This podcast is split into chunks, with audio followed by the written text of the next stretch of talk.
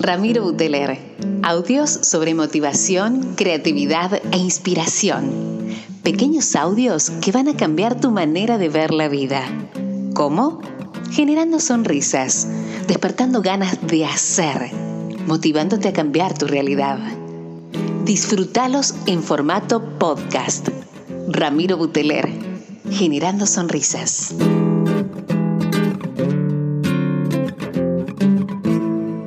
Hola gente querida, ¿cómo les va? Rami Buteler desde Córdoba, Argentina para todo el mundo en estos podcasts en español. Revolution Network, la plataforma que nos distribuye y que nos reparte por todo el mundo.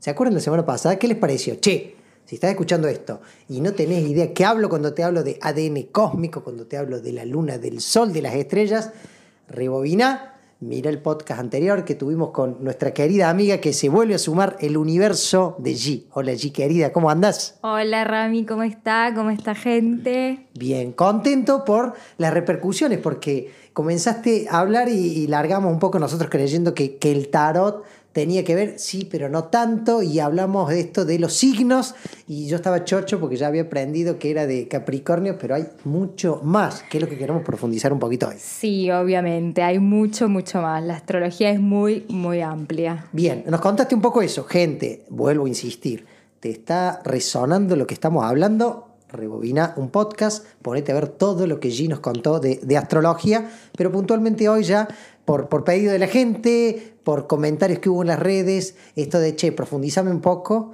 ¿por qué uno creía que los signos eran 12 y que yo ya sabía que era Libra, yo ya sabía que era Pisces, y ahora eh, vos nos contaste un poquito de esto de que había signos de Sol, los de Luna y los ascendentes. Eh, esto es todo tuyo, contanos. Bueno, entonces como para hacer una pequeña recapitulación, eh, la carta natal, nuestro mapa energético, ¿está? Es como el mapa de tu ser, básicamente, de tu personalidad. Entonces, dentro de nuestra carta natal hay tres energías principales, Sol, Luna y Ascendente. ¿sí? Es como nuestra triada. Eh. Entonces, de esas tres energías, ¿qué significa? El Sol es el signo que todos conocemos. ¿sí? Cuando alguien pregunta, ¿qué signo eres, Ramiro? Capricornio. Ok, ese en realidad es el Sol. Bien. Es una parte de la Es una parte, ¿sí? Una pequeña parte. Si bien el sol es una energía súper importante, por eso es que el horóscopo también lo tomó y de ahí viene que la gente sepa cuál es su signo solar.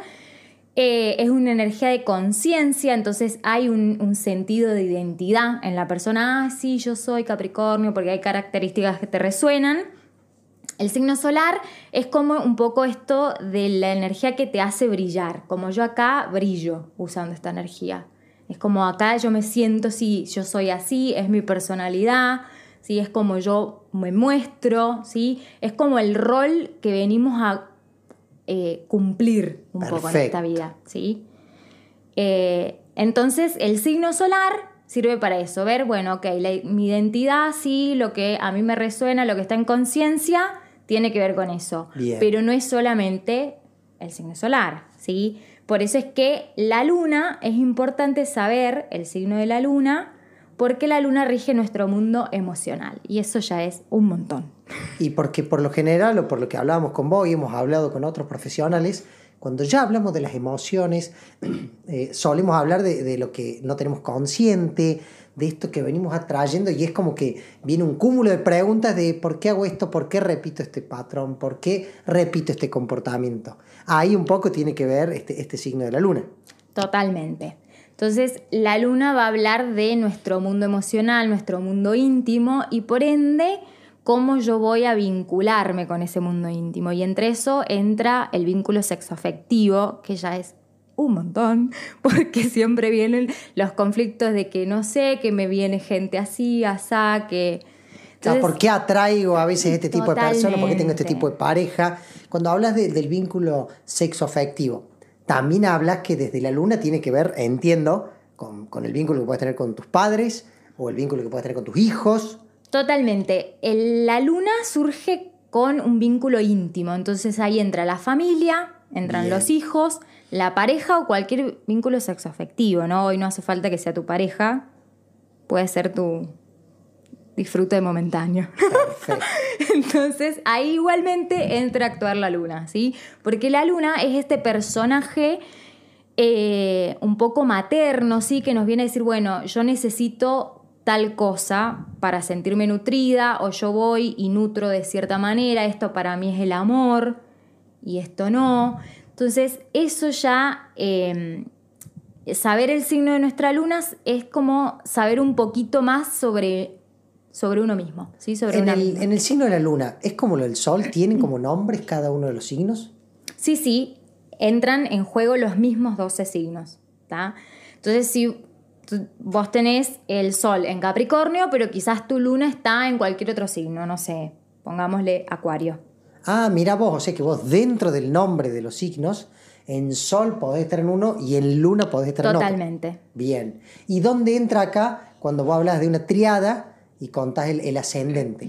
Y el ascendente es cómo te percibe el mundo, ¿sí? Es como tu carta de presentación. Cómo te, el trajecito que te pones como para salir al mundo, ese es el ascendente. En, en ejemplos, Por ejemplo, que tengas, no sé, el ascendente Géminis y entonces el mundo te perciba multifacético, que haces muchas cosas. bien. O sea que, que en realidad cuando yo hablo del signo, tengo que entender desde los tres lugares, Totalmente. como para que sea más complementario. Bien, Totalmente. bien. Porque el signo solar me va a hablar de, ok, de lo que a vos te genera identidad. El signo de la luna es tu mundo emocional y el ascendente cómo te percibe el mundo o cómo vos te presentás al mundo. Perfecto. Te hago una pregunta. Cualquier persona que, vamos al ejemplo del signo en sol, que todos por lo general hablamos desde ahí o comenzamos desde ahí. Eh, te decimos que yo soy de Géminis. Todas se replica que, que en el signo luna está el signo y en el ascendente está el signo o no. O esto ahí entra la parte de la carta natal y que depende de dónde naciste y a qué hora.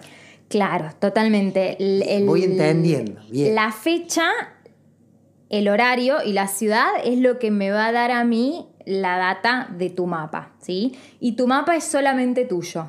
Desde los tres lugares. Sí, tuyo solamente. Incluso también eso, ¿por qué es importante ir a un astrólogo que sepa o astróloga que sepa de esto? Porque en realidad a veces el signo de nuestra luna, por ejemplo, o de nuestro sol solamente, no nos da toda la info, ¿sí? Porque capaz que hay dos lunas en acuario y son dos lunas completamente distintas en el mundo emocional. Capaz una es súper libre, que le gusta, no sé, el amor libre y otra súper estructurada. Y eso va a depender de todo el mapa natal que lo tiene que analizar más en profundidad un astrólogo para ver por qué quizás una luna en acuario que busca la libertad, el amor libre, está siendo tan condicionado y más conservador.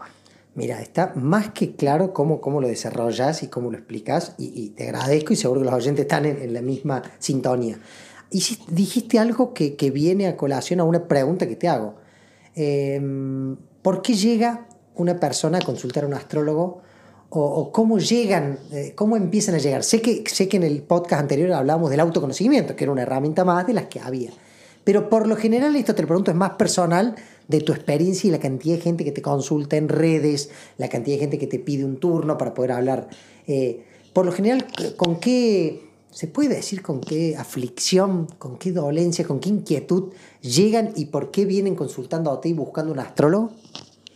Bueno, como primer punto yo creo que más que nada con una cuestión en lo vincular, ¿sí? Como las parejas que llegan no son lo que espero, ¿no? Como que en eso no me va bien.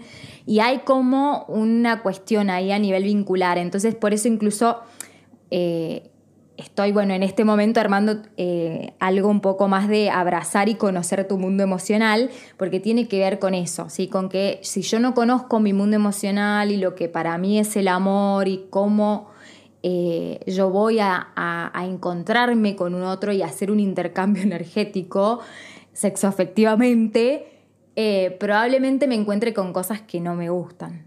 O con te- cosas que rechazo también de mí misma, ¿no? Y te pasa que vienen desde otro plano, no solamente el de la pareja o la falta de pareja, como puede ser el laboral, como puede ser la, la relación, me falta comunicación, o no sé, estoy pensando, soy tímido.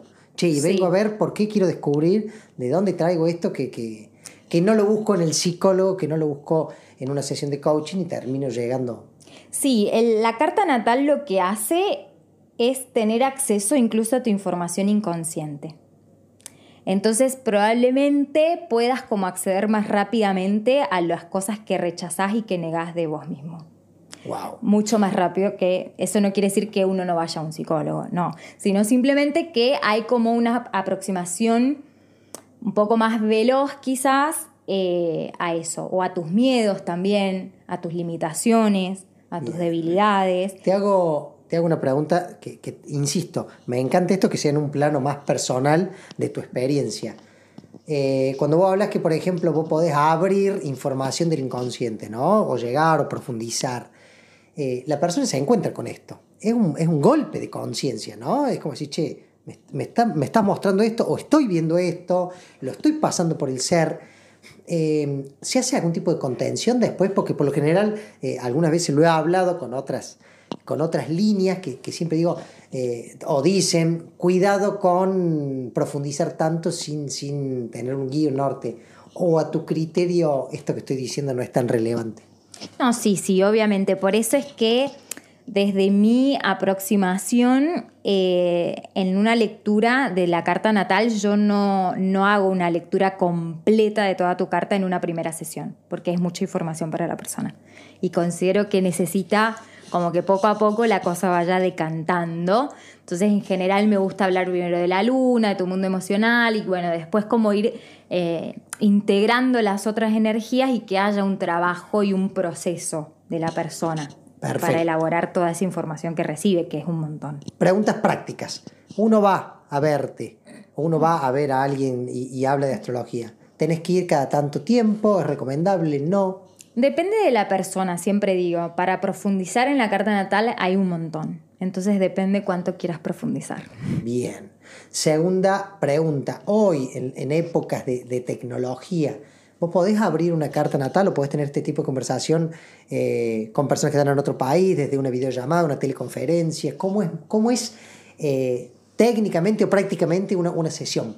Totalmente, sí. Hago sesiones eh, en Zoom. O sea, entonces yo con los datos de tu fecha, tu hora y ciudad de nacimiento, calculo tu carta natal, la estudio, programamos un encuentro y las sesiones generalmente duran eh, entre una hora y media, dos horas, dependiendo si es solamente tu luna, si es sol, luna ascendente y así. Ah, o sea que es bastante. es bastante. Lo, que vos tenés que trabajar. ¿Y qué le pasa al protagonista? ¿Qué le pasa allí y a todo su universo con tanta gente que le viene a consultar? Eso, eso te genera algo, queda algo de todo esto en vos. Yo, yo hablo con estos términos que no sé ponerle palabras, pero digo, energéticamente, ¿te queda algo de todo lo que vos transitas, de la información que manejas? Y sí, yo como creo en, las energías y todo, ¿no? Que nosotros atraemos cosas, a veces eh, resueno con algunos pacientes con información y me como que también hace mirarme mi mundo y replantearme algunas cosas. Eh, y con otras, bueno, igualmente trato de, despegarme, tampoco involucrarme tanto en, en, el mundo emocional, especialmente del paciente, sino más bien acompañarlo. Yo no, soy tan eh, de una astrología predictiva, sino un poco más una astrología terapéutica. Y la idea es que yo no te digo a dónde tenés que ir, no hay un punto de llegada, sino acompaño tu proceso interno. Mira qué bueno. Y en esto, que, que justo ya, ya como para ir al cierre, eh, ¿das algún tipo de, tarea? ¿Se da alguna actividad? ¿Se le deja algo como para que analice, recapacite? Sí, generalmente en las sesiones lo que hago como primero es grabar la sesión, la grabo y te la envío para que la puedas revisar porque como repito es mucha información, si son dos horas a veces de sesión o dos horas y media, entonces obviamente para que la persona lo pueda volver a escuchar y quizás cosas que se le pasaron eh, puedas como procesarla. Siempre digo que puede tomar notas. Yo igualmente también envío como un pequeño resumen de las energías que se vieron eh, y de lo que se trabajó en la sesión, porque como es el mundo energético, es tan grande nuestro combo energético, nuestro ADN energético, que probablemente algunas cosas las tengamos en conciencia y las usemos para vincularnos, para relacionarnos, para la vida misma, y otras cosas no, y entonces se produce esto de la ley del espejo, ¿no? De la psicología. Entonces mi pareja me trae cosas que yo no quiero ver en mí, que yo rechazo y entonces, bueno, trabajamos bastante en eso también en la sesión, para que la persona pueda ser consciente de lo que está proyectando, tanto lo que admira como lo que rechaza del otro. Me encanta. G, está clarísimo que te vamos a volver a invitar. es como decís vos, realmente, ¿no? Un universo, acá uno entra y profundiza. Totalmente. Y tenés, para disparar. Siempre recuerda eh, compartirnos tus redes y, te pido que este cierre es ¿Qué te resuena? Vos imagínate, yo, eh, hacemos eso en el mundo del podcast. ¿Quién nos está escuchando? ¿Desde dónde? ¿Haciendo qué? Entonces el mensajito es para ellos, no para nosotros. Así que bueno, en las redes, el universo de G. Eh, en mis posteos trato de acompañarlos y acompañarlas en, lo que el universo está proponiendo en este momento. Eh, así que bueno, trato de acompañarlos con las energías, contándoles cuál es la energía disponible para que puedan aprovecharla en lugar de generar como resistencias internas. Y es la idea, acompañarlos en su viaje. Te agradezco muchísimo que hayas vuelto. Un placer, G. Me encantó. El universo de G pasó por este Generando Sonrisas podcast en español. Ya me conoces. Ramiro Buteler desde Córdoba al mundo. Gente, un placer. Disfruto muchísimo de, de compartir, de motivar, inspirar, innovar y todo lo que tiene que ver con despertar conciencia, generar ganas de hacer más y más cosas. Saluditos. Chau, chau.